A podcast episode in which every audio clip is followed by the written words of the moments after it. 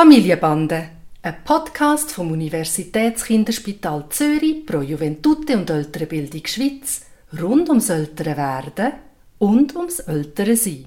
Heute zur Frage, wieso gibt unser Kind seinen Sachen so wenig Sorge? Hi Papi.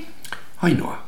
Der Tani tut ähm, seine Sachen sehr, sehr unvorsichtig behandeln. Um nicht sogar zu sagen, er macht sie absichtlich kaputt.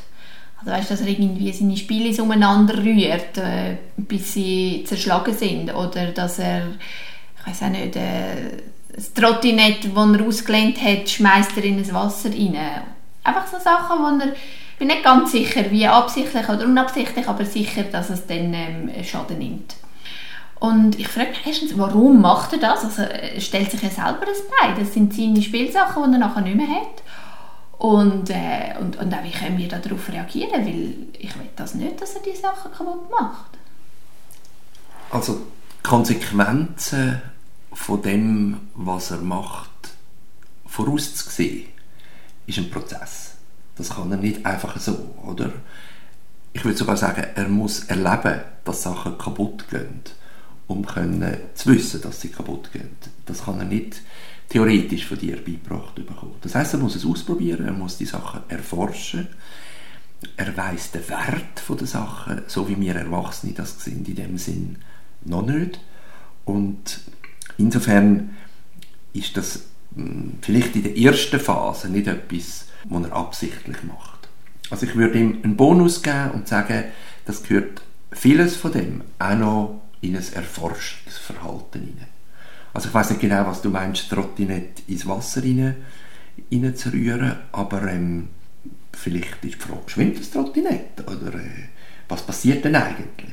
Und wir als Erwachsene erleben es als etwas ähm, Unvorsichtiges oder vielleicht sogar absichtliches Negatives. Ich würde mal sagen, warte schnell, es muss es nicht unbedingt so sein. Und das Zweite, was nachher reinkommt, ist ein Beziehungsaspekt. Oder?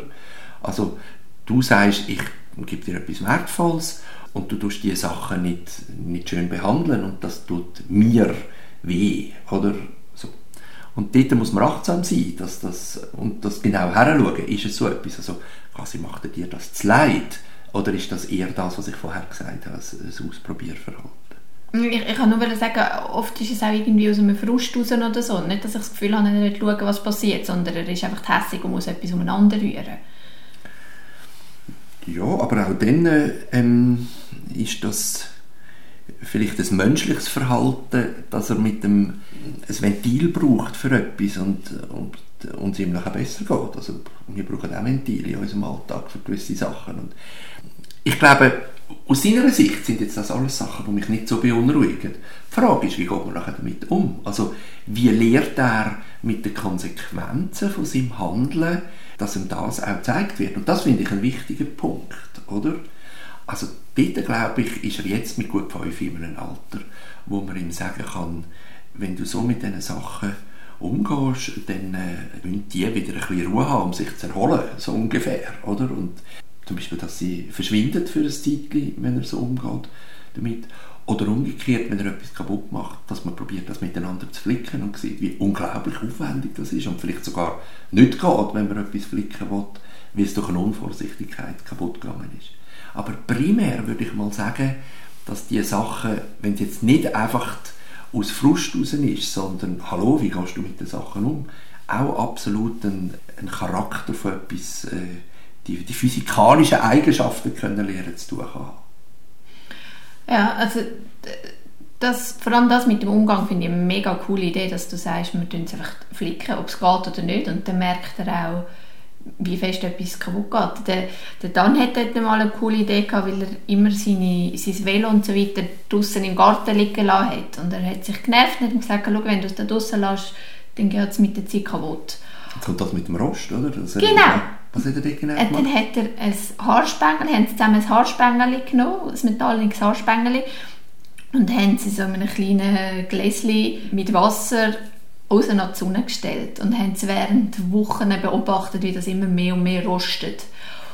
Und das hat mega funktioniert. Also der Tani hat nachher das Velo nicht mehr draussen gelassen. So fest, dass er, wenn, wenn ein Tröpfchen runtergefallen ist, Panik hatte, um im Regen zu fahren. das ist eine andere Geschichte.